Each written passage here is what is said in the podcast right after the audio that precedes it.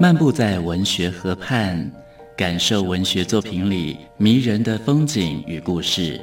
阅读原本是一件孤独的事，可是当我们讨论一起读过的书，这个过程就足以形成最美好的陪伴，也让局促的心灵有了转身的惊喜。作家林庆杰带你走进阅读的世界，请听陪你读的书。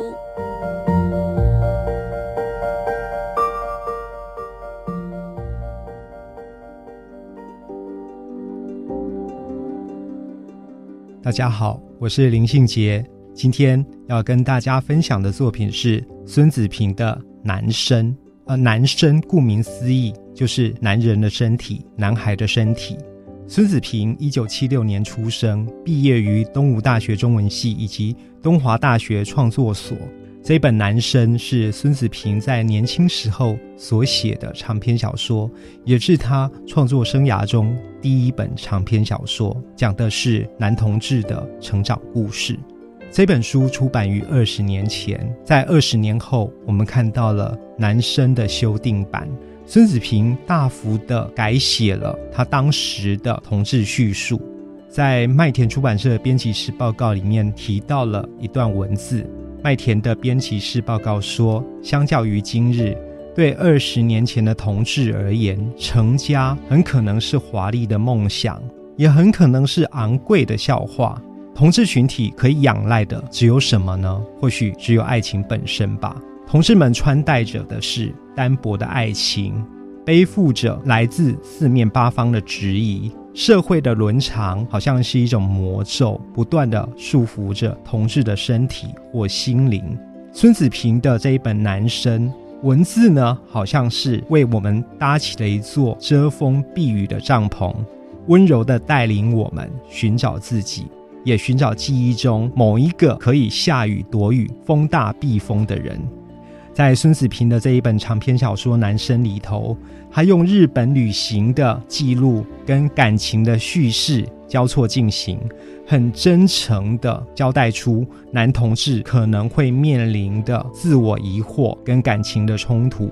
在小说里面，孙子平提到一个重要的概念，他说：“我们都有想要追求爱情的欲望，但又在相信自己的时候不够勇敢。”我们都愿意用心去发现爱的甜美，却忽略了每一份甜美都必须付出代价。我仿佛看到了《孙子平男生》里面的两个少年，充满诚意的为对方奉献，为对方搭起一方帐篷。如他所说的：“下雨避雨，风大避风。”少年时期的桂和跟明婷的故事是他小说的开头。这两个对爱情懵懂无知的少年，自以为只要躲在自己的世界里面享受爱情，就可以很美好的。可是事实并非如此。年少的他们其实经不起现实的压力，也经不起旁人的眼光，更经受不起的是家人对他们身体跟心灵的控制。所以呢，在书里面，当桂和这个主角说“不要了，我真的不要了”，而明婷问桂和说：“是不要早餐了，还是不要我了？”后来桂和又说：“都不要了。”这一段叙事让人家觉得非常非常的痛苦哀伤。他用两个青少年的相爱，以及他们爱情被社会的磨损，告诉我们。爱是必须付出代价的，而书里面一直重复提到的一个概念是：如果我们想爱，我们就别无选择。所以呢，桂和这个主角身上一再告诉我们，一再发生的人生难题就是那一种别无选择的爱。阅读孙子平的男生，我特别期望我们这个社会面对所有别无选择的爱的时候，可以给予更多的尊重。给予更多的温柔。今天跟大家分享的作品是孙子平的长篇小说《男生》，